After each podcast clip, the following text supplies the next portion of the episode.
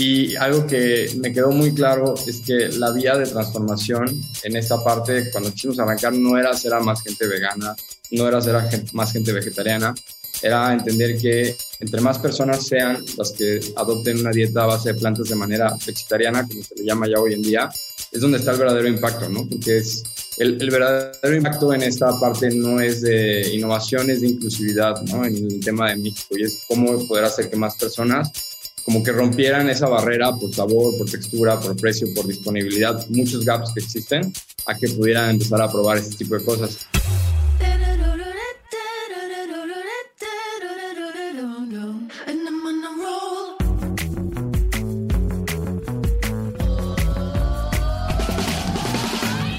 Hola, soy Fernando Trueba y esto es True Growth, un espacio para descubrir las historias de los emprendedores, ejecutivos y deportistas más destacados de México, España y Latinoamérica.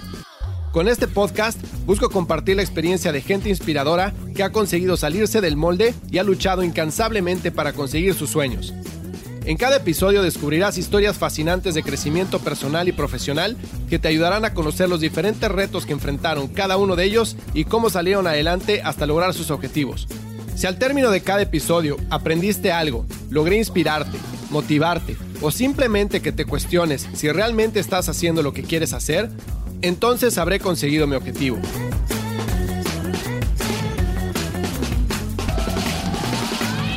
Hola, hola, ¿cómo están? Bienvenidos a un episodio más de True Growth. Hoy tengo como invitado a Aldo González, que es el fundador y CEO de Heart Best Foods, una empresa mexicana especializada en elaborar alimentos a base de plantas.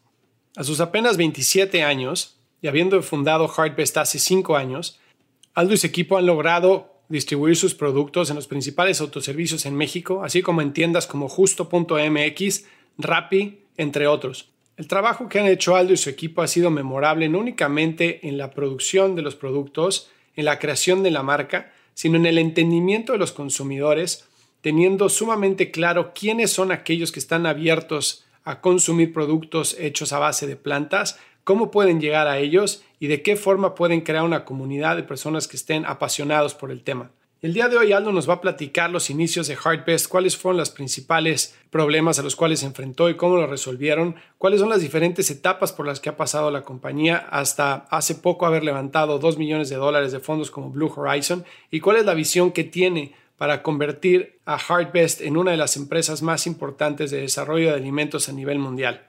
Estoy seguro que vas a encontrar muchísimo valor en este episodio. Si quieres conocer más sobre Heartbest, ve a heartbest.com.mx o síguelos en Instagram, los encuentras como Heart Best Foods. Si no lo has hecho aún, ve a truegrowthco.com, diagonal podcast y suscríbete a nuestro newsletter para que recibas semana a semana consejos para implementar estrategias de crecimiento acelerado en tu negocio. Yo soy Fernando Trueba y esto es True Growth. Recuerda que el verdadero crecimiento se da cuando logramos expandir nuestros propios límites. Aldo, qué honor tenerte en el podcast hoy. Te vengo persiguiendo ya hace tiempo, así es que te agradezco muchísimo que te hayas tomado el tiempo, la tarde para platicar conmigo hoy. Muchísimas gracias. Al contrario, Fer, un gusto estar aquí contigo y pues va a salir temas muy interesantes, ¿no? También con tu largo expertise en esta industria. Entonces, encantado de platicar aquí contigo. Pues estoy seguro que sí, porque lo que estás haciendo, la verdad, está súper innovador para México. Eh, bueno, para México, para el mundo entero, ¿no? Todo el tema de comida vegana, de comer este, mucho más saludable, es algo que viene pegando súper fuerte, ¿no? Ya es como tendencia desde hace mucho tiempo que empezó con dietas y empezó con vegetariano, después pasó a vegano, etcétera, pero como que ya muchísima gente está adoptando más ese régimen alimenticio, es mucho más consciente de comer saludable y creo que estás lanzando la compañía en un momento increíble, o sea, justo en el momento en el que tiene que salir. Si es que me llamó mucho la atención lo que están haciendo. ¿Por qué no me platicas un poco para los que no saben qué haces? Danos tu elevator pitch de, de qué es tu compañía. Perfecto. Pues miren, en este caso, Harvest es una empresa de innovación en alimentos. Nuestro enfoque nace entre la conexión, le llamamos entre el amor y las plantas, ¿no? De cómo podemos hacer que más gente disfrute alimentos basados en plantas de alguna manera más fácil y deliciosa, ¿no? Así es como le llamamos. Y bueno, pues de esta manera nuestro primer enfoque fue en México. Teníamos la posibilidad de arrancar en muchas partes del mundo y sabemos que en otras partes del mundo pues es una industria mucho más desarrollada, ¿no? Pero realmente existía un compromiso muy grande de entender la complejidad de cómo adaptar ese tipo de alimentación en México, ¿no? Que es muy distinto a mercados mucho más desarrollados, con un poder adquisitivo mucho más alto. Entonces, pues la verdad es que hace cinco años arrancamos ya este proyecto. Parecerá que somos eh, jóvenes en, este, en esta industria, pero realmente llevamos buen tiempo entendiéndola y, entendiendo la complejidad del consumidor mexicano y latinoamericano que cambia mucho la dinámica contra otros países. Y pues encantados de platicarles un poco más de lo, lo que hacemos, ¿no? ¿Y de dónde viene la, la idea? Eh, ¿Cuál es el aha moment de decir, esto es lo que quiero hacer, aquí quiero meterle todas las calorías de mi día y quiero sacar esto adelante?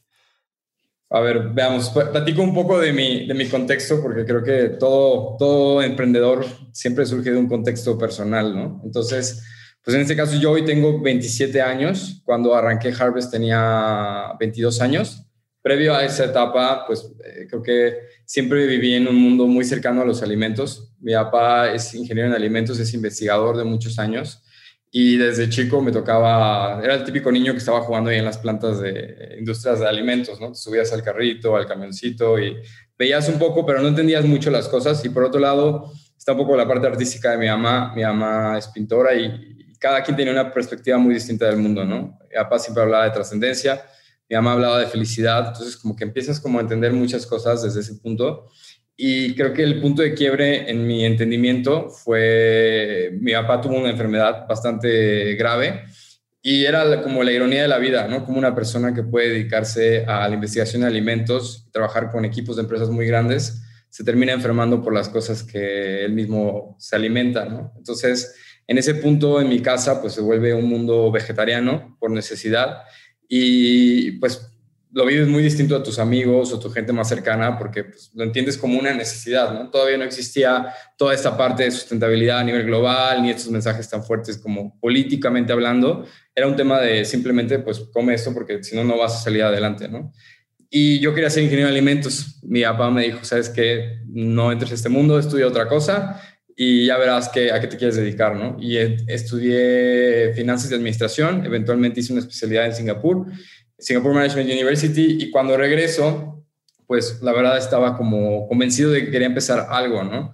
Pero no sabía cómo y, quería algo relacionado con el mundo de los alimentos, ¿no? Entonces decidí unir fuerzas ahí con, con la parte del expertise, el background de mi papá en la parte ingenieril, y yo con un entendimiento de pues, cómo se venía desarrollando el mundo de startups y scale-ups, ¿no? Y que a nivel México, pues todavía no existía esta parte como de una startup scale-up de alto crecimiento en el sector de alimentos, ¿no? Todo eran fintechs, proptechs, había otro tipo de industrias, pero todavía el concepto de foodtech era un concepto bastante vago o lejano, inclusive apenas estaban surgiendo las primeras foodtechs a, a nivel global, ¿no? Veíamos apenas creciendo a, a Beyond Meat, a Just Hampton Creek, que ahora es Just y muchas otras startups bastante interesantes que ahora son empresas muy grandes.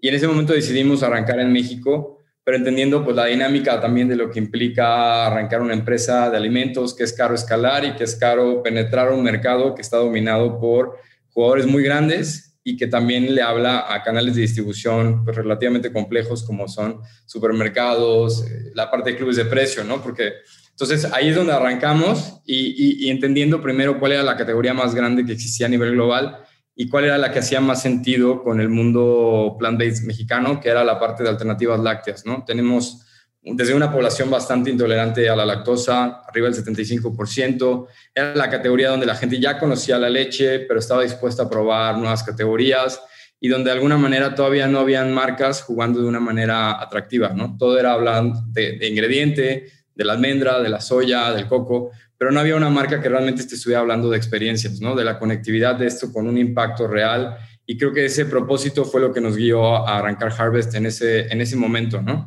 Y dejo ahí para que sigamos como platicando y abriendo más preguntas de, esta parte, ¿no? Me encanta la historia, porque lo primero que nada, vivir en Singapur, qué increíble, ¿no? Es un, país de locos, de locos. Un demasiado agresivo contra las otras partes del mundo, ¿no? Y es espectacular, o sea, es, o sea, regresas a donde vayas, después de Singapur sientes que viajaste en el tiempo hacia atrás. Oye, y este, bueno, entonces entiendo el propósito, eh, tu papá, el cambio de vida en tu casa, volverte más vegetariano. ¿Cómo fue esa transformación para ti? O sea, tú eras antes de, que comieras más vegetariano en tu casa, ¿cómo comías tú? ¿Comías saludable? ¿No? ¿Eras consciente de lo que comías? ¿Qué tal? Me encantaba hacer ejercicio. Yo siempre fui de esas personas de sueños futbolísticos, ¿no? Creo que como todos nos rompimos la, rodilla y dejamos de, jugar. pero eh, siempre fui muy dedicado al ejercicio, pero nunca lo relacionaba tanto a mi dieta, ¿no? Era un tema más de entender que tenías que hacer ejercicio y ya, y era un consumo de carne pues, agresivo, como en muchas partes de la dieta mexicana, ¿no? Este, y creo que conforme fue evolucionando, pues vas entendiendo muchas cosas, inclusive vas viendo los cambios en tu cuerpo. Y algo que me quedó muy claro es que la vía de transformación en esta parte, cuando quisimos arrancar, no era hacer a más gente vegana, no era hacer a más gente vegetariana, era entender que entre más personas sean las que adopten una dieta a base de plantas de manera flexitariana, como se le llama ya hoy en día, es donde está el verdadero impacto, ¿no? Porque veíamos que había mucho esta parte de cuando a la gente le hablas de veganismo o inclusive mencionas la palabra vegano en los alimentos, relacionan con algo feo, algo caro, algo que no sabe bien, algo que puede ser una imposición, ¿no? Entonces, de ahí empezamos a eliminar como un poco la palabra, porque yo sé inclusive que vegano es más como un estilo de vida, ni siquiera solo una dieta, y es un tema que, se vuelve un poco más complejo, ¿no? Y no es para todos, no todo el mundo puede vivir una dieta vegana, ni tiene el poder adquisitivo para poderla vivir. Entonces, ahí es donde empieza como esa, ese cambio de decir, ¿sabes qué? El, el, verdadero impacto en esta parte no es de innovación, es de inclusividad, ¿no? En el tema de México, y es cómo poder hacer que más personas como que rompieran esa barrera por sabor, por textura, por precio, por disponibilidad, muchos gaps que existen, a que pudieran empezar a probar este tipo de cosas. Y creo que es algo que conecta muy padre porque al día de hoy pues, yo ya llevo casi cinco años vegano. Entonces, pues es un propósito que, que no solo lo vives hacia afuera, sino pues como líder de una organización o de un proyecto, pues mucho esta parte de los valores, cómo tú los vives y, tu, tu, forma de actuar, lo transmites con tus equipos y eso empieza a permear en la cultura, ¿no? Desde las personas, te hablo que están en planta, que en su vida se habían cuestionado, pues, qué están comiendo y por qué lo están comiendo, hasta cómo las partes de liderazgo tienen que entender profundamente el impacto global que esto tiene, ¿no? Entonces, pues ahí es donde estamos y hemos buscado pues jalar a los mejores talentos a que participen en esta industria. ¿no? ¿Y, qué, y qué, qué, cambios has visto en tu cuerpo, en, tu, en, en el dormir, en la concentración, en, en todo? O sea, ¿qué, has visto? Que, ¿En qué sentido te has transformado desde que eres vegano? Yo, primero que nada, tengo una foto muy padre que me gusta mucho del día uno de Harvest.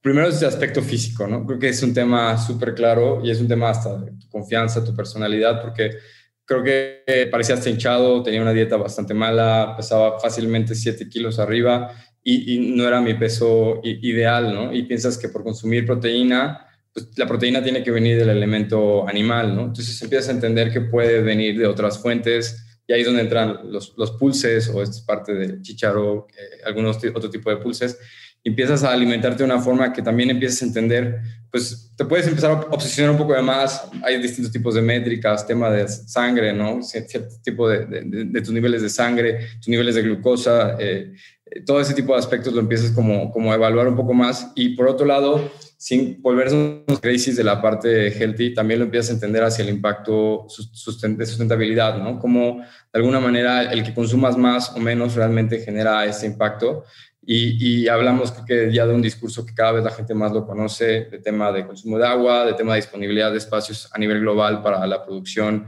eh, de proteína o de fuentes de proteína. Ya viene esta transformación de que pasa la escala de proteína animal ahora a proteína vegetal e inclusive ahora ya vienen nuevas tendencias muy fuertes que es la proteína base de hongos, ¿no? Porque cada vez se va reduciendo la disponibilidad de espacios y la tecnología le tiene que ir hablando a estas transformaciones, ¿no? Entonces, pues lo, fuimos como viviendo en distintas etapas desde la parte personal, donde no hacemos una imposición a que la gente sea vegana o vegetariana, sino una invitación a que lo puedas adoptar de una manera sencilla, pero como de pronto en este disfrutar del alimento pueden existir todos estos cambios, ¿no? Y ahí es donde encontramos la magia, que los alimentos sí pueden ser una vía de transformación a, a nivel global de las situaciones que estamos viviendo, ¿no? Desde un aspecto, un plano personal, hasta el tema medioambiental global. ¿no? O sea, si tú, si tú conoces a alguien y ese alguien, este, no sé, te está echando una hamburguesa y es tu amigo, ¿no? Y te dice, oye, Aldo, a ver, ¿por qué sería yo vegano? O sea, convénceme así, ¿por qué sería vegano? ¿Qué le dirías? Fíjate que es una parte que me pasa mucho y, y lo primero que le digo es, yo, yo, no tengo por qué convencerte, porque no es, no es mi rol ser un, un advocate del veganismo, ¿no? Es, es como y, ahí es donde la gente se pica más, porque cuando la gente está preparada para debatir o para decirte, no, yo creo que la carne por esto, o yo creo que es una moda, o lo que te quieran decir, pues como que sienten una agresividad de tu parte de por qué tú estás tratando de convencerlos de ser ese vegano, ¿no?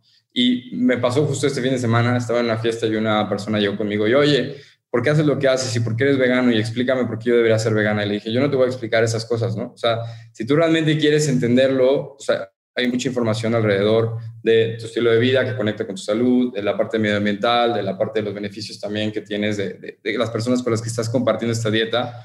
Pero si yo me pongo en ese rol de tratar de convencerte, nunca te voy a convencer porque se está volviendo una imposición, ¿sabes? Y cuando el alimento se vuelve una imposición, ya no lo disfrutas. Tu estilo de vida se vuelve una imposición, ya no lo disfrutas. Tiene que caer casi como una, como una epifanía, le llamo yo, ¿no? De que dices, este, en este momento, dado las cosas que estoy viendo alrededor que están pasando, entiendo que debería yo cambiar mi estilo de vida, ¿no? Pero ahí es donde empieza a ver esa diferencia entre la parte del vegano radical ¿no? Que muchas veces todos tenemos este amigo o conocido de que te está juzgando por lo que estás comiendo o te hace sentir menos por lo que estás comiendo, como está la otra parte, ¿no? De que todo el tiempo te están viendo el plato para ver si realmente tiene algo animal o no y te checan hasta el listado de ingredientes, oye, ese pan puede tener huevo, ¿no? ¿Y por qué te lo estás comiendo? Entonces, siempre está esta doble perspectiva, esta doble moral, pero yo, yo creo en que no debe haber un tema de ser perfectos en, este estilo de vida o en esta alimentación, sino un tema de que cada vez más personas lo adopten alimentos a base de plantas de manera natural, ¿no? Desde un alimento puro como puede ser el amaranto, como bien mencionabas, ¿sabes? O sea, no solamente en, un producto procesado, pero hasta en una aplicación ya de un producto transformado en una leche, en un queso, en un queso crema, ¿no? Y creo que ahí es donde jugamos un rol nosotros muy importante, porque a todo el mundo le cuesta un poco dejar ese tipo de productos, ¿no? O sea, las primeras partes de que el consumidor mexicano te va a decir dónde le cuesta más trabajo, está en el queso. Y la carrera a nivel global ahorita está en el queso. Entonces, porque leche ya empieza a haber cada vez más opciones y cada vez hay un mayor nivel de entendimiento, pero todas estas nuevas categorías son las que están abriendo como las nuevas oportunidades o las nuevas volúmenes interesantes de, de masificación y conforme el consumidor estaba en el tamaño del mercado dairy, que sabemos que es un mercado gigantesco a, nivel global, empieza a brincar a una categoría plant-based dairy, ejemplos muy claros es en Estados Unidos, el 12% del total del mercado de dairy ya es representado por plant-based dairy, mientras que en México es solo el 2%, ¿no? Entonces, un gap todavía ahí incremental, donde jugamos muchos stakeholders, que en este caso como startup, pues Scale participamos, está el sector privado también, sector público, empresas muy grandes. Entonces, ese empuje y esa conexión creo que es lo que va a ir haciendo que esta parte se, se, acelere en la categoría, ¿no? Es que el tema del queso en México es cultural, ¿no? O sea, si tú le platicas a alguien qué es la comida mexicana, puta, a ver, dilo sin queso o dilo sin... No, es, son los tacos que llevan bistec con queso, que lleva... No, todo lleva queso, es, es increíble y que gratine, ¿no? O sea, lo primero que van a pedir en México, a diferencia de que pues en, muchas otras partes del mundo es el queso frío o en queso como en tapa o otro tipo de aplicaciones, en México es que funda y que gratine y si el queso no tiene elasticidad, pues no es un queso, ¿no? Entonces, claro. ahí es donde entran los retos del contexto cultural, porque estamos acostumbrados a sabores inclusive hasta súper diferentes. Un panela, un chihuahua son mucho como mild soft cheese a comparación de muchos hard cheeses que, son en otras partes del mundo. ¿no? Entonces, hasta en esa aplicación de sabor hemos tenido que entender pues, qué es lo que le llama la atención al, consumidor mexicano, cómo podemos ir siguiendo esas, esas métricas de, de, de, evaluación de testeo de productos.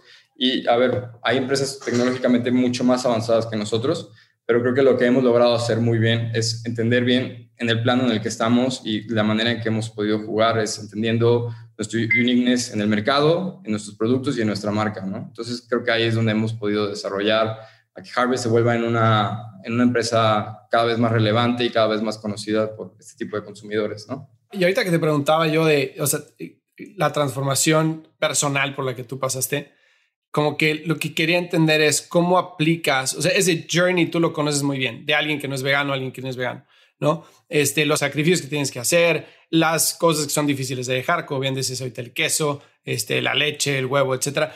O sea, las cosas que extrañas, ¿no? Entonces, quería entender cómo ese journey tuyo, cómo lo aplicas después cuando lanzas tu compañía para poder conectar con el consumidor, ¿no? Porque al final del día, pues vas a llegarle, obviamente vas a tener los early adopters, que son los veganos que ya existen el día de hoy, y pues es un nicho en México todavía, y pues ahí van a estar. Y, y si haces un buen trabajo, te van a evangelizar. Pero ¿cómo a los que están en la línea entre que sí quiero una mejor vida, una vida más saludable, pero no estoy convencido, tienes que tener como un speech como marca, como compañía, ¿no? Para posicionar tus productos, porque sobre todo son productos más caros. Claro. Entonces, ¿cómo le explicas a alguien, este no es queso, pero, pero sabe como queso, pero es más caro? pero es mejor para ti. O sea, ¿cómo fuiste como haciendo el crafting del value proposition para conectar con tu audiencia? Lo primero que yo platicaría es, me gusta separar la, la historia de Harvest como en, que hasta ahorita va en dos y estamos por arrancar la tercera etapa. La primera etapa fue una etapa, le llamo Harvest 1.0, que fue la etapa self-funded, donde éramos un equipo muy pequeño, sin un equipo de liderazgo, como te podrás imaginar, con un nivel de expertise tan grande y nuestra proposición de valor ahí se, se ligaba mucho al producto, ¿no? Hablábamos mucho del amaranto, de los beneficios, de la proteína, de otros elementos que le hablan como elementos más diferenciadores, pero todavía no hablábamos, como bien dices, de un concepto de marca, ¿no? De cómo una marca realmente te está hablando y te está diciendo, oye, esto es lo que realmente tienes que vivir, esto es lo que tienes que consumir, ¿no? Esta etapa 2.0 llegó, si te soy sincero, hasta hace apenas un año y medio. Pudimos hacer nuestro primer levantamiento de capital y en ese levantamiento de capital logramos traer líderes que realmente nos ayudaron a darle la vuelta a, la empresa, ¿no? Y en esa parte, la persona que entró como Head of Brand, realmente lo primero que trabajamos fue todo este entendimiento de consumidores, de entender realmente cuál era la manera correcta de hablarles, ¿no? Y entendimos que había tres perspectivas de consumidores. Están eh, lo que le llamamos los wellness seekers, que son nuestra base de consumidores más grandes, son todos estos consumidores flexitarianos que si en una plática tú les dices, oye, ¿sabes qué debes comer este tipo de productos por tal, tal y tal motivo? Puede que se empiecen a convencer y lo empiecen a probar, ¿no? Están las personas ya con medical restrictions y está la otra parte ya como de gente vegana, vegetariana, que como bien decías, fueron nuestros early adopters desde la etapa más temprana. Entonces, nuestro enfoque primero fue, ya teniendo muy claro estos tres planos que existen en México, cómo le hablamos a ese wellness seeker, ¿no? Y el wellness seeker se basa mucho en esta parte de, pues, formas de ser, formas de entender el, mundo y cómo conecta una marca, no solo con la parte de alimentos, pero empieza a conectar con otros puntos de bienestar, ¿no? Porque para esa persona es igual de importante su ejercicio, su cuidado personal, las cosas que, que tiene en su casa, este, las cosas que se compra hasta de la ropa. Entonces, eh, empezamos a entender que teníamos que dejar de hablar como una como un producto y tenemos que empezar a hablar como una wellness brand, ¿no? Y ahí entraron tres elementos principales.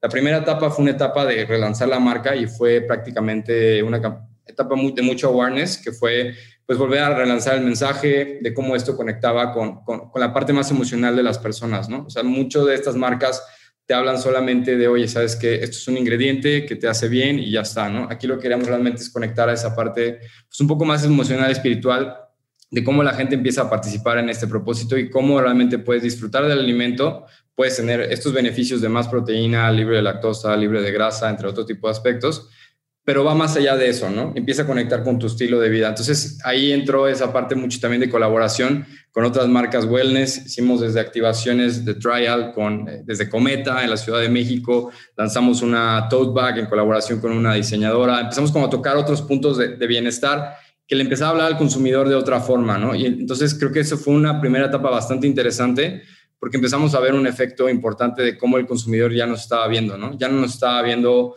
como una marca más de productos veganos, sino estaba empezando a entender que realmente queríamos ser un wellness consumer brand, ¿no? Y, y, en esa parte es donde hemos venido trabajando este, este plano. Lo segundo ya fue, pasando de esa etapa de, de, de mucho awareness, empezar a volverlo un poco más transaccional y empezar a entenderlo bien, cómo empezar a tener impacto pues en, piso, ¿no? Porque al final del día todo esto tiene que repercutir en cómo aceleramos la, velocidad de desplazamiento de nuestros productos. Y ahí empezamos a crear otro tipo de elementos que fue colaborar mucho con las delivery apps, colaborar con otro tipo de influencers, colaborar mucho con activaciones de degustaciones, POP, otros tipos de elementos que primero empezando en una etapa experimental hasta después poderla ya sistematizar, le llamamos hoy en día nuestro Growth Formula, ¿no? Y esta Growth Formula estuvo específicamente para como de esta etapa de empezar a hablar como un wellness consumer brand que nos diferenciara contra las demás marcas que ya existen, empezaba también ya a reflejarse con las acciones que iban alrededor de los puntos de venta, porque para el día de hoy, para nosotros te puedo decir que 85-90% de, de nuestro revenue viene de estos tipos de canales, ¿no? Entendemos que la parte de marketplaces, la parte, la parte online es, es un must y tenemos que seguirlo desarrollando y trabajando, pero por el perfil de productos que tenemos hoy en día, es, esta es como la, primera parte que tenemos que desarrollar o teníamos que desarrollar en su máximo potencial, ¿no? Y, y, bueno, pues la otra parte que también fue un gran reto era la parte de trial, ¿no? Porque en esta etapa pandémica, pues antes había degustaciones en piso, había otra forma de hacer activaciones y, y eso limitó mucho el espacio a hacer degustaciones. Entonces, donde las encontramos, pues fue en nuestras colaboraciones, ¿no? Participar con cafeterías, con heladerías, con otro tipo de restaurantes que nos permitieran hacer la colaboración y poder hacer esas activaciones para que la gente pudiera pedir, pudiera probar. Inclusive llegamos a hacer un pop-up kitchen. Fue un experimento bastante interesante. En una hora vendimos 250 platillos pequeños de, de, macarrón, mac and cheese vegano, o bueno, plant-based en este caso, porque ya me regañan por decir la palabra vegano. Y fue una activación que se hizo de un live, ¿no? Y de live la gente salía y pedía la receta que preparó la influencer, ¿no? Entonces, ¿Cómo puede haber este punto de conexión entre todas estas tres partes?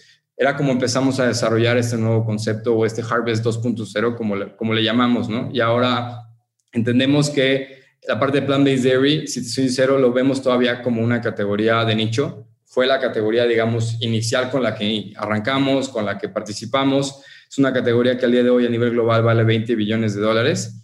Pero si ya lo vemos a, una, a un plano más amplio, entendemos que para México, Latinoamérica, todavía hay una disrupción mucho más grande en otro tipo de categorías wellness dentro de alimentos o better for you. Entonces ahí es donde queremos eventualmente como marca ya no solo participar como una marca de dairy free, sino empezar a participar en otro tipo de categorías, ¿no? Y ahí es donde de pronto la oportunidad se vuelve más grande hacia un, un mercado que a nivel global está valorado en 790 millones de dólares, ¿no? Billones de dólares. Entonces, pues creo que es un poco como también hemos venido entendiendo la oportunidad, el contexto de mercado, pero sin perder de vista que nuestro pilar inicial ha sido dairy free, ¿no? Me encanta todo eso que estás comentando y sobre todo cómo escribiste la etapa 1, la etapa 2, la etapa 3.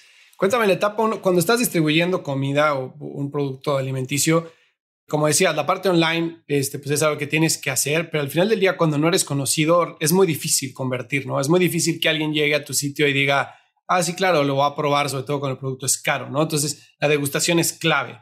Y también como que entra en juego eh, psicológico el consumidor como la validación o la confianza que te da que exista en un lugar en donde tú ya compras otras cosas, como puede ser un supermercado, como puede ser un Nutriza, como puede ser ese tipo de puntos de venta que al final del día si venden una marca tienen el respaldo de que ese distribuidor o ese retailer lo está vendiendo, ¿no? Entonces le da confianza al consumidor. Pero es como el, el juego de, de, la gallina y el huevo, ¿no? Cuando estás distribuyendo comida, porque no tienes una marca que la gente conozca. Entonces, cuando vas con los retailers, mucha gente te pide consignación, pero pues consignación comida se pierde muchísimo dinero, se desperdicia muchísimo. Todos están peleando por espacio en Anaquel. ¿Cómo fue tu journey de lograr distribución de tus productos? ¿Empezaste por los grandes? Este, ¿Fuiste por más especializados? ¿Cómo lo pensaron? A ver, yo, yo igual voy a... Es una etapa súper padre y creo que a diferencia de muchos otros emprendedores que admiro muchísimo, la etapa 1 yo tenía 22 años, ¿no? O sea, realmente estaba así, como dicen ahí, haciendo el camino al andar, ¿no? Y, la primera etapa fue, empezamos una etapa muy local que fue de iteración, nada más como de validación del producto, ¿no? De qué sabor, textura, funcionalidad, que toda esa primera como etapa previa a escalar lo que era nuestro momento, en ese momento nuestro mejor MVP, que empezamos con quesos, a un supermercado tuviéramos la mayor certeza de que era un producto que iba a ser un producto ganador, porque entras y no funciona, la verdad es que es, muy difícil como marca volver a participar o volver a convencer a, las cadenas de participar con los mismos productos. Entonces, logramos convencer a nuestra primera cadena, que la verdad es un agradecimiento porque fue la primera cadena que creció, nos, creyó en nosotros, que fue Chedraui.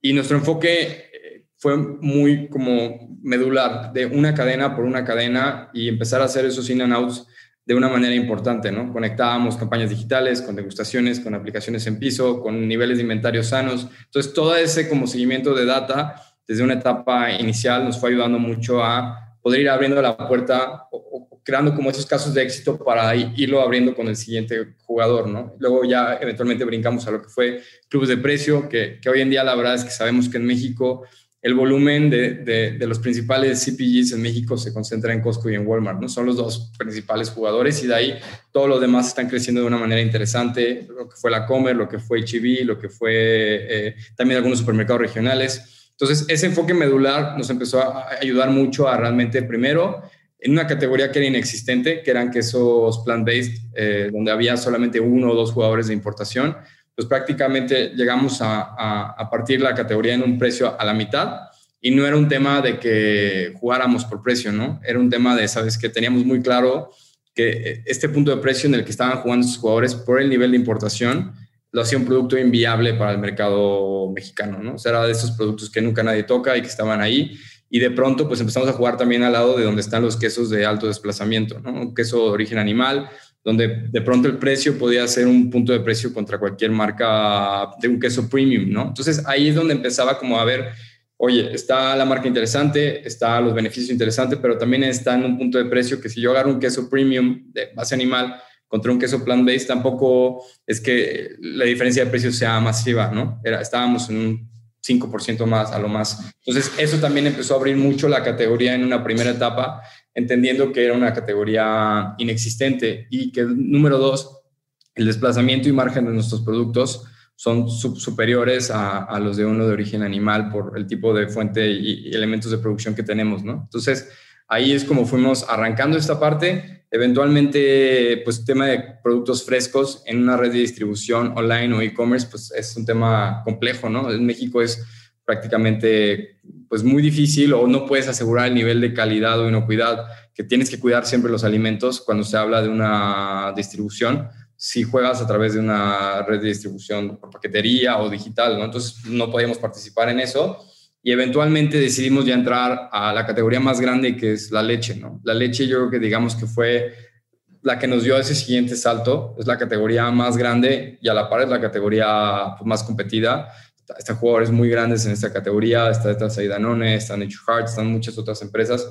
Y, y aquí la parte más importante era entender cómo queríamos jugar, cuáles eran nuestros elementos de diferenciación. En una primera etapa fue la parte de proteína, fue la parte de ingredientes funcionales, como el amaranto, como el la quinoa, y ahora viene más evolucionando también con la parte de este Harvest 2.0, que ya no solo ha venido reforzando esta parte, sino también ya es como, como la misma marca, ¿no? Que es lo que te inspira la marca al momento de probar estos productos.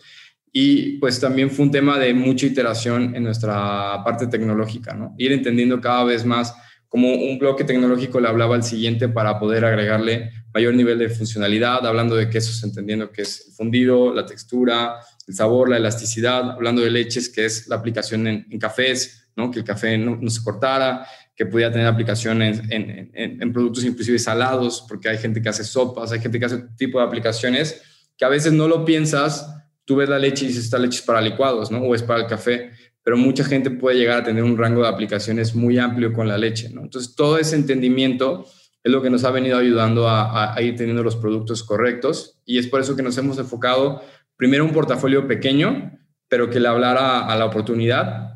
Y ahora un poco la evolución ya hacia el 3.0 es como estas categorías empiezan a crecer y empieza, empezamos a hablarle de una oportunidad un poco más agresiva, pero ya de cara no solo a un desarrollo nacional, sino también ya poder empezar a tocar temas de exportación. Entonces, pues es un poco como hemos venido evolucionando, Fer, y que pues pasamos de una etapa de ser un equipo muy pequeño, éramos siete, ocho personas, eh, era un equipo, digamos, mucho como más enfocado a la parte de, de pues, un equipo administrativo, ¿no? Una comercializadora. No teníamos infraestructura operacional en la primera etapa.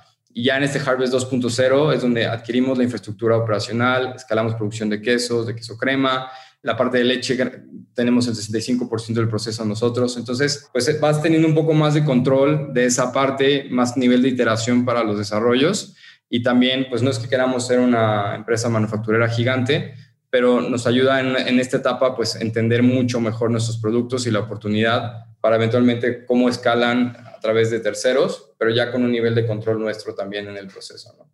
Oye, y todo esto que estabas platicando de uno a uno, Chedraui, este, después ir a clubes de precio, etcétera, como que siempre, ahorita como hablamos, la ventaja de vender en esos lugares es que tienes el respaldo de la institución, ¿no? Entonces, la gente lo confía a la marca porque se vende ahí, aunque tengas menos awareness, lo que quieras. Pero también tienes el lado oscuro de CPG, que es que tú no sabes a quién le vendes, ¿no?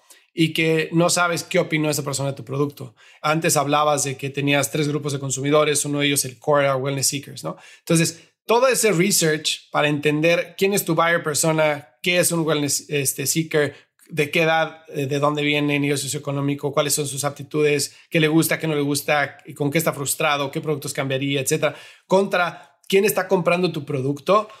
¿Cómo hicieron ese research ustedes? Sobre todo en, una etapa uno en la que me imagino que no estaban tan fondeados como están ahorita, ¿no? ¿Cómo, ¿Cómo lo hicieron de una forma scrappy sin tener que gastar tanto dinero en un estudio de market research? La etapa uno, si soy sincero, fue mucho social media, ¿no? Fue invertir muchísimo en social media, era nuestra vía principal y era abrir foro de discusión, bueno o malo, ¿no? Había desde gente, pues, subiendo fotos de carne o de lo que tú quieras, porque el tema del veganismo, pues, siempre crea mucho conflicto en, México, ¿no? Y había gente, o sea, muy a, favor de este movimiento, ¿no? Entonces, pues, primero, como cuáles eran los comentarios y, y los consumidores que nos llegaban a escribir, pues estar muy de cerca con ellos, ¿no? Oye, ¿qué es lo que te gusta? ¿Qué es lo que no te gusta? ¿Qué cambiarías? O sea, y sabemos perfectamente que eso no estaba ni cerca de ser un estudio de mercado real y que teníamos que tomar esa información con pinzas, pero era nuestra única vía de tener en ese momento pues una cercanía con los consumidores, ¿no? Ya en esta segunda etapa pues ya pudieron haber estudios de mercado mucho más formales, lanzamos nuestro e-commerce, la intención de este primer año del e-commerce no fue crear un revenue stream nuevo, agresivo y escalar y que fue simplemente poder tener como la plataforma digital donde pudiéramos justo accesar a esa información, tener mayor nivel de entendimiento y a través de nuestras colaboraciones y, algunos productos que estamos comercializando ahí, empezar a entender, entender más esos motives de, de, los consumidores, ¿no? Pero en una primera etapa, pues fue una etapa mucho de, de ese gut y de ese feeling de, ir ajustando, iterando el producto, porque fue una etapa en la que nos enfocamos principalmente en el producto, ¿no? No era un enfoque hacia la marca, no era un enfoque hacia una escalabilidad agresiva, era simplemente tener el mejor producto posible en el lugar correcto para los consumidores que, lo estaban buscando, ¿no? Y que lo empezaran a encontrar en un nivel de accesibilidad o disponibilidad mucho más amplio que lo que generalmente encontraban de otras marcas, ¿no? Entonces, pues de pronto también te das cuenta, conforme vas avanzando, que el footprint en México es limitado. O sea, estamos hablando para nuestra categoría, que es, eh, digamos, categoría de productos premium o, alguna manera, por llamarlo así, pues hablamos de no más de 2.000 puntos de venta a nivel nacional. Cuando a nivel de Estados Unidos hay un mapeo de mínimo de supermercados, estamos hablando de 15.000 a 20.000 puntos de venta, más la parte de food service, que son otros 15.000, 20.000 puntos de venta. Entonces, habla que hay una gran oportunidad ahí, por eso creo que muchas marcas de CPG o, Fast Consumer Product Goods en México se enfocan a expandir mucho más las categorías de productos que, a, que ya le habla a la profundidad y penetración en esos canales, ¿no? Porque son muy buenos canales, pero también entendemos de que empiezan a haber otros elementos que post pandemia pues han venido acelerando mucho más. El, tema de cómo empieza a jugar los marketplaces cada vez mucho más relevantes, cómo el tema inclusive de todas las delivery apps han sido de nuestros principales aliados durante pandemia, post pandemia, para entender inclusive mejor a los consumidores, porque también hay mucho acceso ahí a la data de contra quién estás compitiendo, cuál es tu market share contra el competidor dentro de la aplicación y cuáles son las partes que están incentivando a la venta dentro de la misma aplicación que conecta directamente con tus canales principales. Entonces, todo eso creo que ha venido a, sumar, a tener un plano mucho más claro de lo que implica hablarle a ese consumidor en México, pero pues ha sido conforme también el mismo mercado ha venido evolucionando, ¿no? Porque hace cinco años todavía pues era mucho más scrappy, ¿no? No había toda esta conectividad y todas estas oportunidades de marketplaces y, delivery apps que hoy en día existen y que te, te, dan acceso a un nivel de información, pues yo creo que inédito, ¿no? Y que es nuestra responsabilidad como marca entenderlo súper bien para poder seguir sorprendiendo y deleitando a nuestros consumidores, que es a lo que nos debemos, ¿no? Y de hecho, o sea, tu marca debe ser mucho de comunidad, ¿no? O sea, de, de crear una comunidad y de dar el valor agregado más allá del producto, ¿no? No sé, con información, con recetas, con eventos, con diferentes tipos de actividades que la gente valora, estos este, wellness seekers que valoran y que, y que gracias a tu marca puedan disfrutar, ¿no? Y para eso, obviamente, necesitas tu plataforma digital, ¿no? Para poder crear esas interacciones, esos foros, esos eventos para poder entender qué está funcionando y qué no está funcionando, ¿no? Y al principio, cuando, cuando empezaste, eh, que ahorita lo mencionaste, no era una necesidad de crecer, sino de crear el mejor producto. ¿Cómo cambia eso cuando entra Venture Capital? Porque obviamente los inversionistas de los que levantaste no tienen mucha experiencia en la industria y saben a la velocidad a la, que se, mueve la industria, pero al final del día, Venture Capital siempre le pone un cohete a todos atrás y es de hay que crecer tanto en MMR y hay que dar tal resultado, etcétera. ¿Cómo cambia la forma de gestionar la empresa, el desarrollo de producto, la marca cuando levantan dinero de capital privado? Yo diría que el, el principal cambio que vivimos fue a nivel governance, fue a nivel la oportunidad de colaborar con, con, con personas de un perfil mucho más alto, que para mí ha sido también súper enriquecedor y como una clara definición de que, a ver, tu planteamiento estratégico y tus deliverables son a lo que te vas a, a comprometer, ¿no? Pero algo creo que, que, fue muy sano en nuestro planteamiento de levantamiento de capitales, también entendemos cómo es la diferencia de un crecimiento de una food tech que al final del día eh, es, es, es una parte de producto, o sea, seguimos siendo una CPG al final del día, contra un fintech, proptech o cualquier plataforma digital que a nivel de escalabilidad es mucho más agresivo, ¿no? Entonces, hay una regla muy clara de CCPG que es un crecimiento más de 2X, es que posiblemente estás haciendo algo mal, ¿no? Porque, o sea, es un crecimiento que a la larga no vas a poder ser sostenible o tu nivel de infraestructura, de capital de trabajo que está requiriendo no va a poder ser escalable en, en ese plazo, ¿no? Entonces, nosotros lo que propusimos fue, ¿sabes qué?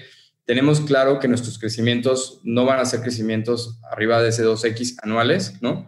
pero tenemos también claro que hay una oportunidad de dominar primero el, mercado mexicano, de volvernos un jugador extremadamente relevante y eventualmente empezar a tocar un plano internacional, principalmente entendiendo que Latinoamérica y Asia son las nuevas dos oportunidades grandes, ¿no? Hablamos de Estados Unidos y hablamos de Europa, que sabemos que son mercados súper desarrollados, pero también a la par ya están extremadamente competidos, ¿no? Entonces ahí es jugar de otra, de otra manera, pero con el portafolio y con el entendimiento actual, eso es lo que tuvimos el enfoque. Entonces, creo que lo, lo, que ha venido a sumar mucho es nuestro primer partner fue un partner digamos, que tuviera un entendimiento de la industria, ¿no? Porque realmente en México lo que vimos en ese momento es que, ya está la fecha, todavía no existe un verdadero entendimiento de lo que implica food tech, tech en, este plano, ¿no? O sea, desde la parte tecnológica hasta la parte de oportunidad de, de, mercado. Entonces creo que en ese aspecto nos ha ayudado mucho a entender hacia dónde se está moviendo la industria, cuáles son los jugadores, cuáles son las nuevas tendencias. Se está separando en tres bloques principales. La parte de plant-based, te puedo asegurar que en dos, tres años posiblemente se va a volver un commodity, ¿no? Ya va a ser un tema de que ya no va a ser un diferenciador ser una marca plant-based, va a ser un tema de, oye, ya hay 15 jugadores más plant-based y ahora qué sigue, ¿no? ya entran los siguientes bloques tecnológicos, que es fermentación, que es cell-based. Entonces, creo que en ese plano es dos, dos carreras muy importantes. ¿Cómo le hablas a un mercado que hoy en día está preparado para este nivel de innovación, que, que le habla a la inclusividad, que le habla a cerrar ese gap de accesibilidad, de disponibilidad, de autenticidad, que es la parte de la marca? Pero como por otro lado no paras de correr a nivel tecnológico para entender que en dos, tres años posiblemente ya vayan a haber nuevas tecnologías que puedan volver obsoleta la categoría o, puedan darle el siguiente paso a la categoría, ¿no? Entonces, ese cohete, digamos que más que por el lado solo de performance, está también por esta otra parte, ¿no? De entender que hay una carrera global y que no podemos parar si realmente queremos considerarnos una food tech o una empresa de innovación en alimentos, ¿no? Entonces, creo que ahí es donde ha estado el mayor reto de encontrar los tecnológicamente hablando que puedan aportar a las categorías, que entiendan de estas nuevas tecnologías, que entiendan del rol que tiene que jugar una empresa de alimentos de esta manera. Y por otro, pues entender cómo escalar de manera agresiva en, en un mercado que de alguna manera pues se viene desarrollando, ¿no? Creo que ahí lo, lo, lo que más nos ha ayudado es ser muy focalizados. Nuestro plan fue muy claro que es tener claro, la oportunidad de desarrollar primero retail y wholesale con el portafolio y con las categorías actuales, donde la inversión principal ha sido en desarrollar estos canales, en desarrollar infraestructura y en poder jalar a los mejores talentos para participar en esto.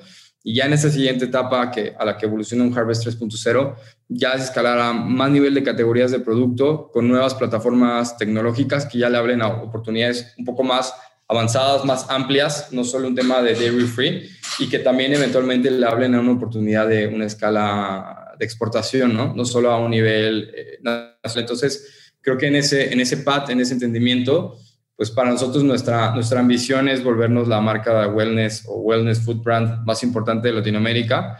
Y, y, eso lo, lo, sabemos y lo tenemos muy claro que es cerrando este gap de disponibilidad, que es estar en los lugares correctos, la accesibilidad, que es también estar en los puntos de precio correcto para el perfil de consumidor en Latinoamérica. Y por último, el tema de la marca, ¿no? De cómo realmente, como platicamos anteriormente, sí jugamos como un wellness consumer brand y participamos en que nuestro comunicado no solo sea hacia consume más productos plant-based, ¿no? sino que exista realmente un entendimiento de la industria, colaborar con otros emprendedores, con el sector público. O sea, hay, hay un rol muy importante que jugar, no solo nosotros, sino como, nosotros en conjunto participamos para que esta industria se desarrolle y tome el nivel de relevancia que en muchos otros países se entiende perfectamente que se está viviendo. Y un gran ejemplo, yo siempre digo que es la teoría del refrigerador. Yo creo que ahorita si vas a cualquier supermercado en Austin, pues abres el refri de, o vas a la sección de refrigeradores de, leche y vas a ver ahora de los 10 que habían, pues posiblemente 6, 7 ya sean plant-based, ¿no? Y antes, 5, 10 años antes, era la ecuación inversa, ¿no? Entonces, creo que eso es algo que tenemos muy claro de cómo está cambiando, pero tenemos que ser los catalizadores de esa transformación en Latinoamérica, ¿no? Oye, ¿por dónde pasa eh, el, éxito de todo lo que estás diciendo ahorita, ¿no? De eh, disponibilidad con puntos de venta, precio, variedad de producto para poder llegar a más gente. ¿Por dónde pasa el éxito o no, no solo de la empresa, sino de la transformación alimenticia de la gente para empezar a, a comer más saludable en un país como México una región como Latinoamérica en la que el 70% de la gente pues tiene muy escasos recursos y su alimentación es sumamente limitada, eh, base de refresco, pan, etcétera, porque no puede este, comer más, porque no tiene la educación para hacerlo y que justo es de ahí de donde viene el problema alimenticio y donde viene el problema de diabetes y de obesidad, no solo infantil, sino también en, personas adultas, ¿no? A ver, yo, yo lo conecto inclusive con, con otro podcast que escuché de ti, con Ángela, en la parte de Yema, que creo que era la misma pregunta de, oye, ¿dónde está esta parte de masificación? ¿no? O sea, ¿dónde está esta parte de hacia las personas o ese gran número de personas que posiblemente no tienen acceso a estos puntos de precio o inclusive a estos canales de venta? ¿no? Y creo yo que es eh, una es mi admiración con Yema de lo que hacen, eso está a punto y aparte, pero dos, creo que ese es lo que hablábamos perfectamente. Ese es nuestro reto como emprendedores de abrir esos canales, ¿no? Te hablo desde el food service que la red de distribución es limitada, hay pocos jugadores que pueden distribuir ese alcance. Te hablo de la parte de puntos de venta, digamos, de, de estas eh, tienditas de la esquina o hablamos de, de, conveniencia, donde realmente si vas es que son productos de un punto de precio extremadamente bajo y que posiblemente el margen no pueda escalar. Entonces, ¿qué es lo que le habla poder escalar esta oportunidad?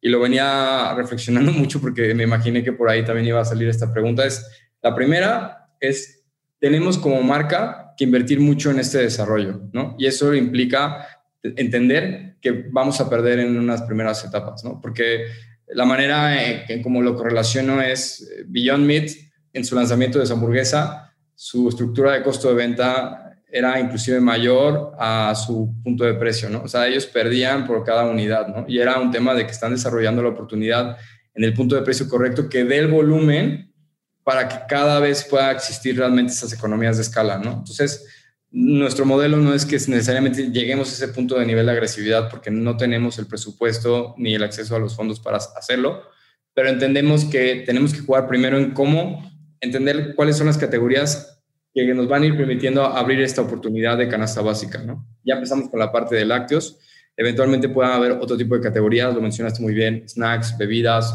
muchos otros que posiblemente por el nivel de gramaje, por el, punto de precio, por la red de distribución que inclusive puede ser digital, sí te permitan llegar a, a, ese nivel de alcance que a lo mejor hoy en día no podríamos tener. Segundo, le habla a un rol de, esta parte de, de, de, ser un advocate, ¿no? de poder empezar a educar mucho más al consumidor a través de nuestras marcas, de nuestras campañas, pero también a través de colaboración con otras empresas o con otros puntos de contacto como son medios, publicidad, otro tipo de elementos que empiecen a reforzar estos mensajes, ¿no? Y aquí te hablo de una colaboración intensa. Y la tercera, y es clarísimo, que es la participación del Estado. ¿no? Creo que teniendo a Naciones Unidas mencionando que la única de todos los como objetivos de, de elementos de sustentabilidad que, que, mencionaron en los objetivos, en los SDGs, que la única manera de realmente ahorita poder desacelerar la curva de la crisis climática es adoptar una dieta a base de plantas, ¿no? Y ya te lo estén mencionando, eso ha hecho que realmente muchos países lo tomen en serio y me queda claro que en México pues seguimos todavía con el subsidio a la leche, ¿no? Entonces hay un gran camino por avanzar, pero yo siempre he creído que para algo es, es lo bonito del sector, este sector de, empresas, startups, scale-ups que pueden realmente generar elementos de transformación. Entonces, hablando de esto es, conforme trabajemos más con una cierta base de materias primas, hablo pensando ya en escalabilidad, ¿no? Que nos permiten trabajar más número de categorías de producto, que permitan esa escalabilidad o acceso de masificación, no solo en un plano nacional, sino también ya en un plano internacional, nos va a permitir cada vez podernos acercar más a ese plano de consumidores que posiblemente no van a comprar un queso plant-based de 140 pesos, pero puede que sí compren un snack de 30 pesos, puede que compren una bebida de 20 pesos, ¿no? Entonces, sabemos que la barrera de los 100 pesos es donde muchos consumidores se la, se la piensan, ¿no? Entonces, creo que entendiendo bien dónde está la oportunidad de esas categorías, y por eso hablaba desde el principio que estamos evolucionando de ser una marca plant-based dairy a ser una wellness consumer brand, ¿no? Y ahí hay un área de oportunidad gigante que combinada con la tecnología correcta para obtener punto de precio, diferenciación, sabor, textura, porque el sabor es, es king en México y en el mundo, ¿no? Es, es, es, la manera en cómo vamos a ir rompiendo esa, esa barrera, ¿no? y pues creo que al final del día, pues es un tema que nos concierne a todos porque pues yo siempre he dicho que no hay industria más compleja, pero también más satisfactoria que el mundo de alimentos, hablando de AgTech y FoodTech, y que para mí es donde las mentes más brillantes deberían estar participando, ¿no? Y sé que hay proyectos increíbles que están transformando el mundo en otras industrias, pero creo que es lo que le habla mucho esta responsabilidad social a este propósito de, de decir, oye, pues no es el camino más fácil, pero es el correcto, ¿no? Entonces creo que por eso el mundo de, los alimentos, pues tenemos esa responsabilidad y, creo que también algo interesante que está pasando es que muchas empresas muy grandes también lo están entendiendo. Entonces no necesariamente es un tema de estar peleados, ¿no? De David y Goliat, sino también empezar a entender de cómo hay formas de colaborar desde redes de distribuciones, desde impacto de proveedores, desde muchas otras formas, porque así es como lo están logrando en muchas otras partes del mundo, ¿no? Entonces, en lugar de vernos como enemigos, deberíamos vernos como potencializadores de este, de este cambio, ¿no? Obviamente cada quien participando con, su oportunidad de mercado, con su estrategia, con su punto de diferenciación, pero creo que cada vez también lo veo más, ¿no? Entonces eso le llama a, esta oportunidad y que, ¿qué te digo, Fer? Pues vamos trabajando muy duro para que esto pase, ¿no? No, bueno, me queda claro y, y la verdad es que, o sea, es impresionante cómo hablas, lo que sabes, o sea, con cinco años en el negocio, con 27 años de edad, o sea, felicidades por todo lo que han logrado. A mí algo que me, o sea, algo que siempre eh, me pregunto y, ya me encantan todo este tipo de compañías y de movimientos y, bueno, tendencias, pero algo que me pregunto es, ¿cómo podemos ser para que la gente sea menos egoísta en su forma de pensar? O sea, si trato de hacer la analogía del coche eléctrico, por ejemplo, yo viví en California ocho años y en California yo tenía un coche eléctrico y tenías muchos incentivos para tener un coche eléctrico. Entonces, un coche eléctrico es más caro que un coche de gasolina porque la tecnología pues no está disponible masivamente como la de tecnología, la de gasolina, ¿no? Entonces, tienes que pagar más. Entonces, ahí entró el gobierno. Entonces, el gobierno dio subsidios. Entonces, había subsidios en California de hasta 12.500 o 10.000 dólares para en el precio directo del coche para que pudieras bajar ese sobreprecio y entonces ya estuvieras en parity con un coche de gasolina. Entonces, ya tenías un coche mejor tecnología, pero eléctrico. Ahora, venía el tema de ¿y dónde voy a cargar? ¿No? Entonces, si cargo, pues voy a, voy a consumir más luz, la luz la tengo que pagar. Entonces entró la compañía de luz para decir, hay un subsidio. Y ese subsidio es que si tú tienes un coche eléctrico, pues te voy a subsidiar 50 dólares al mes de tu cuenta de luz. Entonces ahí dices, ok, entonces ya no tengo fricción. O sea, el coche tiene mayor tecnología, tiene, tiene un buen range, obviamente, ¿no? Tendría que tener, no sé, 100 millas, 200 millas, lo que quieras. Tiene un buen range tengo un subsidio del gobierno, tengo incentivos fiscales y tengo un incentivo de la, de la electricidad. Entonces, muchísima gente, o sea, en California veías Teslas, como en México ves bochitos, ¿no? Me mudé a Austin hace dos años y en Austin, en la ciudad de Austin, sí ves este, coches eléctricos, pero no a la escala de lo que veías en California. Y cuando te pones a los incentivos que hay, no hay los mismos incentivos que hay en California porque el gobierno es diferente, demócrata contra republicano, ¿no? Sin entrar en ese tema, no hay los mismos incentivos. Entonces, la gente Inmediatamente, y muchísima gente que se ha mudado de California a Texas cambió el coche eléctrico por coche gasolina para no gastar más. Sí. Pero entonces es un tema, te pones a pensar, es una decisión personal de gasto, no es el impacto que quieres crear en el medio ambiente. Y tienes hijos chiquitos de dos o cuatro años, ¿a qué mundo les quieres dejar? Pero creo que hacer esa conciencia de cambio de educación, de no solo en los coches, en la alimentación, en solar power, en todo, siempre tiene que pegar en la cartera, ¿no? Tiene que haber un beneficio en la cartera porque si no la gente es sumamente egoísta como para pensar en su propio beneficio y el de las, generaciones que le siguen para dejarles un mejor mundo, ¿no? Entonces, creo que la parte de educación, de, o sea, tiene que ser un, ecosistema de educación, incentivos, availability, distribution, como decías, pricing, para que todo esto se dé, ¿no? Y al final del día se va a dar muy lentamente, ¿no? O sea, en Texas, en Austin, no comer carne es como que, güey, no eres hombre. O sea, los hombres comen carne y, se comen su T-bone gigante y eres muy macho porque te lo comes. Y si tú te comes una ensalada, que, pues ahí, ahí no es posible que comas una ensalada, ¿no? Entonces creo que esos cambios tienen que pasar y tienen que venir de muchos lados, ¿no? De empresas como la tuya, del gobierno, del sistema educativo, de todos lados, ¿no? Totalmente. Y, y a ver, es que ahí es donde se van encaminando las decisiones porque si jugáramos en ese mundo perfecto, pues la decisión se vuelve un no-brainer, ¿no? Pero cuando ya se trata de, de, un tema que posiblemente va a afectar tu, tu, cartera, pues tal vez te la piensas en ciertas cosas, ¿no? Y creo que un tema muy claro es ahí donde cómo participan todos los stakeholders, porque hay desde el elemento de las empresas que ponen los productos en el mejor punto de precio correcto, en el sabor correcto, con la marca correcta, pero de pronto entra un incentivo de otro lado y resulta que el precio es la mitad que estás colocando, ¿no? Entonces, creo yo que ahí es donde también esa alineación de incentivos de todas las partes, pública, privada, ¿no? de la parte educativa, porque también desde nuestro sistema educativo, pues, ¿quién realmente te está explicando qué comer y cómo comer? Y, y la availability que tú tienes en la esquina es muy distinto viviendo en una ciudad, pues digamos, concurrida, una ciudad grande, a, a, vivir en ciudades pequeñas o, pueblos como es muy, normal en México, ¿no? Entonces, yo creo que ahí hay, hay, hay un nivel decoración súper importante.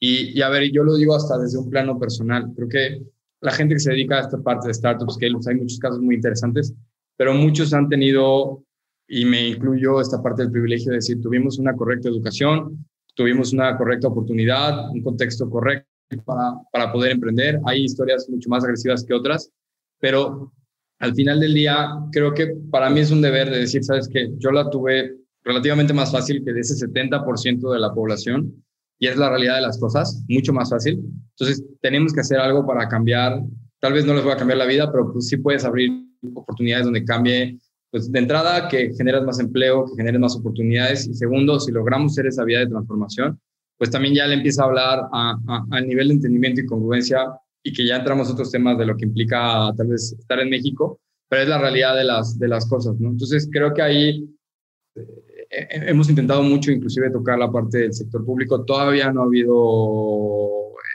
eh, esa suerte aún, pero conforme vayamos avanzando y conforme más gente empieza a participar y a, empujar en esta categoría, realmente creo que las cosas pueden, pueden suceder, ¿no? Y por otro lado, también están los bloques tecnológicos, porque la tecnología es la que si por ese lado no podemos avanzar, pues tenemos que seguir investigando de qué otras fuentes de proteína puede haber, qué otra manera de transformar puede haber, qué otra manera de, escalar estos productos puede existir para que ese punto de precio, para que ese sabor, para que esa disponibilidad se abra de manera correcta. Creo que hablando de un modelo de crecimiento, pues nosotros crecemos respecto a ese crecimiento de la red de distribución y esa profundidad, sea física en los puntos de venta de supermercados, clubes de precio, o sea, digital, ¿no? Entonces creo que en esa, en esa parte pues también es donde tenemos que entender de qué manera se rompen esos, esos retos de distribución en México, que son bastante grandes, y por otro lado, cómo esa disponibilidad online de este tipo de productos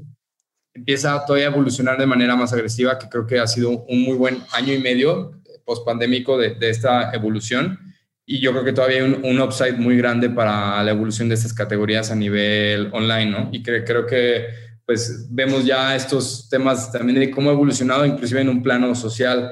Tú ves en, en, Estados Unidos, tú ves en Europa, tú ves en países más desarrollados que eh, las personas que de pronto ya no consumen alimentos de base o proteína animal son las personas que más eh, educadas han estado, que más nivel de entendimiento han tenido de por qué tienes que dejar de consumir esto. Y en países donde el poder adquisitivo apenas ha venido creciendo, pues se vio muy claro como por ejemplo en China en una etapa el consumo de proteína animal se disparó de manera agresiva porque se seguía relacionando a un nivel de eh, ostenticidad, ¿no? De tienes más dinero, pues cómo compro el mejor corte, ¿no? O como la mejor carne que me pueda echar. Entonces, ese contexto cultural también afecta mucho cómo está evolucionando el entendimiento de esto.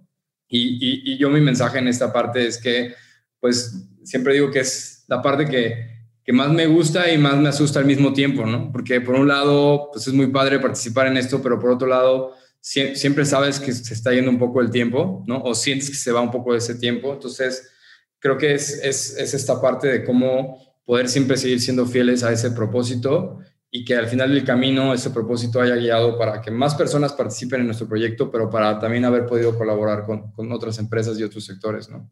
Completamente. Oye, como, como CEO, habiendo empezado tan joven, ¿cómo te contrastas tú hoy contra hace cinco años? ¿Cuál ha sido tu mayor crecimiento, tu mayor aprendizaje? ¿Cómo has cambiado? Es una muy buena pregunta y diría que me he vuelto, se va a escuchar feo, pero más, más frío menos pasional. Esa es la, la primera. como que creo que era una persona, le dicen en, inglés, a veces se me cruza ahí, es naive, ¿no? Muy ingenuo cuando empecé. Pues crees que todo el mundo tiene buenas intenciones, crees que tus ideas como que son muy claras, tu manera de transmitir es muy clara, pero no siempre es así, ¿no? Y la segunda yo diría que es, que es el tema de aprender a darte madrazos, ¿no? Y, y cómo esos madrazos van forjando mucho el criterio de mis primeras grandes mentoras, una vez en un, evento de, de, EY me tocó y era como ibas y platicabas y le tenías que dar tu pitch y tal. Hablé con la persona y me decía, es que se ve que tú nunca te has caído, ¿no? Nunca te has pegado en serio y la vez que te pegues en serio realmente vas a, vas a aprender, vas a crecer muchísimo más. Y creo que en ese camino hay cosas muy buenas, pero si realmente un emprendedor es sincero, creo que hay muchas veces muchas más malas que buenas. Entonces, las malas tienes que aprenderlas a vivir y a volverlas buenas o a entender cómo sortearlas y las buenas cuando llegan ahí es apreciarlas un instante y seguir avanzando, ¿no? Porque nunca te puedes parar en ese punto, ¿no? Entonces creo que en ese camino es lo que más me ha ayudado a madurar, a, entender y a, escuchar mucho a las otras personas con las que colaboro, ¿no? Creo que a mí me ha ayudado mucho tener mentores porque, como bien dices, una etapa pues, muy joven, sin un nivel de haber trabajado en una empresa mucho más grande o haber tenido una maestría o haber tenido una larga experiencia en otro tipo de empresas. Creo que es algo que obviamente al principio te puede hasta mermar tu confianza, ¿no? Decir, oye, pues realmente qué tanto yo sé para liderar esta empresa, este equipo, a estas personas. Pero eso ha conectado con mi nivel de agresividad de querer aprender. sé que tengo ese handicap, por decirlo así, como cuando juegas, entonces, eso hace que tenga que aprender y estudiar mucho más que las otras personas. Y eso creo que es algo que me ha ayudado mucho en este periodo de decir más frío, más pragmático, más, más entendiendo mucho más de las situaciones. Y, creo que si algo valoro mucho es que en el camino ha habido muchas oportunidades de dejar ese propósito, de decir, ¿sabes qué? Pues te puedes ir por otras vías mucho más fáciles, ¿no? Puedes colaborar de otras formas o te puedes salir hasta de la forma en que vienes haciendo las cosas pero creo que el habernos mantenido fieles a este propósito hace que al día de hoy, como bien dices, ¡pum!, se va conectando la oportunidad con la industria, con el nivel de levantamientos que están habiendo en, el sector, con la conectividad que existe a nivel global. Entonces, creo que todo eso va, va, va sumando y que pues yo espero estar en esta industria muchos años más, porque creo que hay personas que les gusta mucho como participar de otras formas, de otras maneras, entender otras industrias. A mí me encanta entender de otras pero quiero dedicar una vida al propósito, ¿no? Y a mí de cualquier forma me gustaría participar en esto, ¿no? Entonces creo que es, es como yo lo veo, no es como si fuera mi maestría de vida, de decir, ¿sabes qué? Dediqué esto toda la vida a los alimentos y espero que al final del día sí hayamos podido hacer algo eh, al final del camino, ¿no? Y si no, al menos haber dejado algo bueno para otras personas en, en ese camino, ¿no? No, estoy seguro que sí, estoy seguro que te ve increíble. Oye, si estuviera sentado de este lado, este, ¿qué te preguntarías a ti que no te preguntaba yo? Uf, ok. Hablando como de crecimiento o hablando más como de un plano, de lo que sea. De lo que sea. A ver, yo, yo preguntaría uno como el reto del acceso al, financiamiento y sobre todo más para esta industria que creo que es muy distinta la dinámica a otras industrias. Este, esta es una muy buena. ¿Cómo fue? ¿Cómo fue? Cuéntame.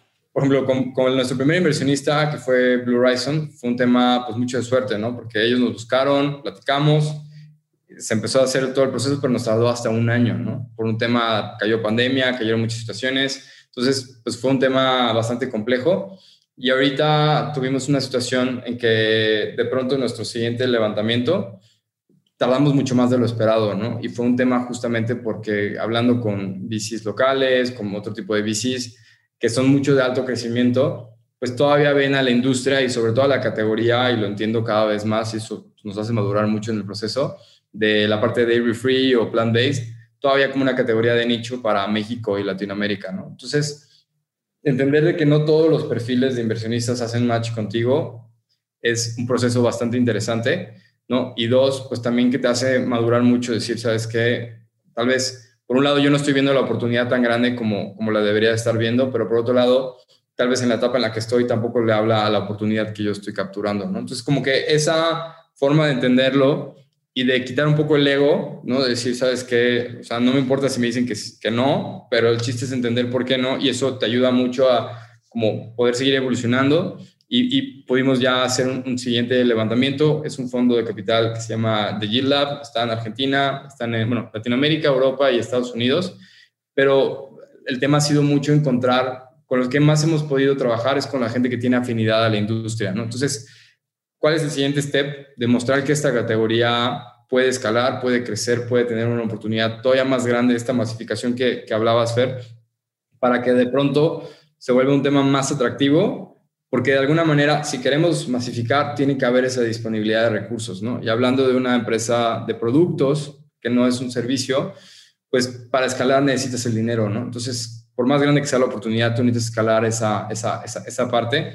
Y creo que pues, queremos ser este, tenemos que ser este caso de éxito para abrir más puertas a otros jugadores, porque conforme estos casos funcionen o no funcionen, abres o cierras puertas, ¿no? Entonces creo que es como también una responsabilidad nuestra decir, sabes que queremos demostrarlo, porque no solo nos va a abrir las puertas a nosotros en esta categoría, en esta industria, sino a todos los jugadores que también quieren participar en FoodTech, ¿no? Y he conocido a muchos emprendedores que de verdad está haciendo cosas increíbles y que le hablan a esta parte de, un impacto social, medioambiental real, medible, pero que es un tema de que todavía no se ve el alcance de la modificación de la categoría, ¿no? Entonces creo que ahí es donde está, como si me preguntaras a mí, el, el gran reto, pero pues es lo que a nosotros nos tiene como muy motivados de demostrar que esto puede suceder y que eventualmente Harvest pues se vuelva como esta empresa icónica en la, en la categoría, al menos de lo que estamos haciendo en México, ¿no? Claro, sí, completamente. La ruta de ustedes tiene que ser VCs de alto impacto, ¿no? Que están muy metidos en temas de sustainability, en temas de,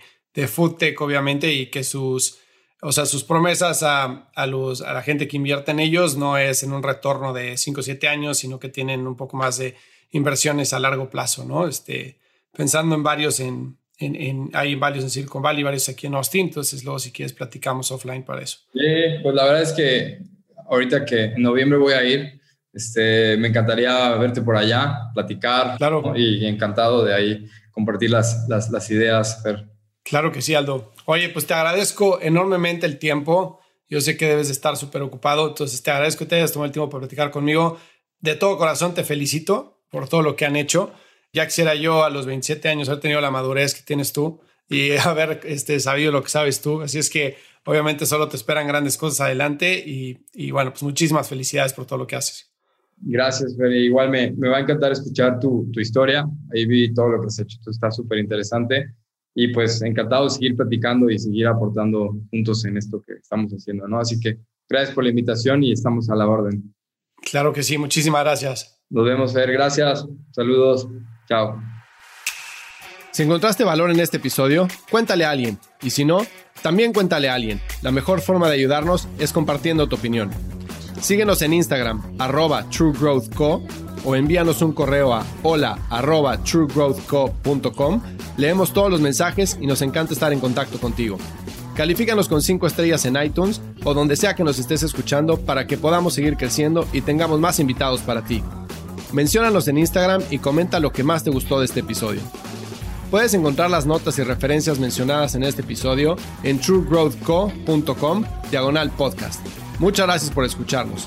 Yo soy Fernando Trueba y te espero en el siguiente episodio de True Growth Podcast. Mientras tanto, sigue creciendo.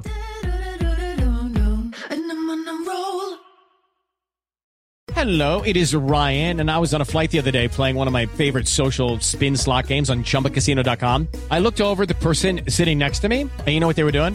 They were also playing Chumba Casino. Coincidence? I think not. Everybody's loving having fun with it. Chumba Casino is home to hundreds of casino style games that you can play for free anytime, anywhere, even at 30,000 feet. So sign up now at chumbacasino.com to claim your free welcome bonus. That's chumbacasino.com and live the Chumba life. No purchase necessary. Group. Void were prohibited by law. See terms and conditions. 18 plus.